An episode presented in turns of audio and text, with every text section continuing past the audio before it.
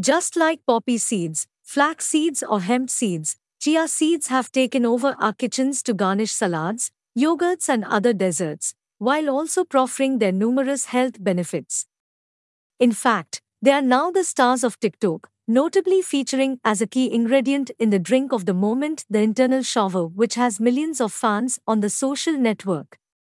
While their health benefits are tried and tested, the lessenone oil obtained from chia seeds is now being praised for its skincare benefits.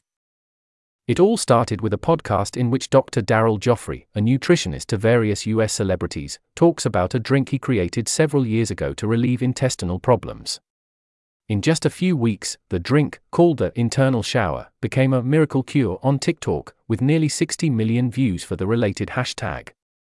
The drink, made with water, lemon juice, and chia seeds, is going down a storm with users of the Chinese social network, who heap praise on its benefits. The plant from which chia seeds originate was already cultivated by the Aztecs several centuries ago. And these seeds have many health benefits, including, as you may have guessed, promoting intestinal transit and improving digestion. Naturally rich in proteins, omega 3, fiber, and minerals, chia seeds are not only beneficial for digestive disorders, but also for concentration, memory, and sleep quality, while acting as an appetite suppressant. The only drawback, and not the least, is that only 2 tablespoons of chia seeds per day are recommended to benefit from its many advantages. Beyond that, they could increase the risk of diarrhea. Much less glamorous. Widely known in the form of seeds to be sprinkled on many dishes, chia is much less known in the form of oil.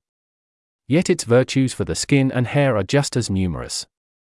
And this could mean that this miracle oil, already available via specialized stores, is likely to make its way slowly but surely into our future cosmetics.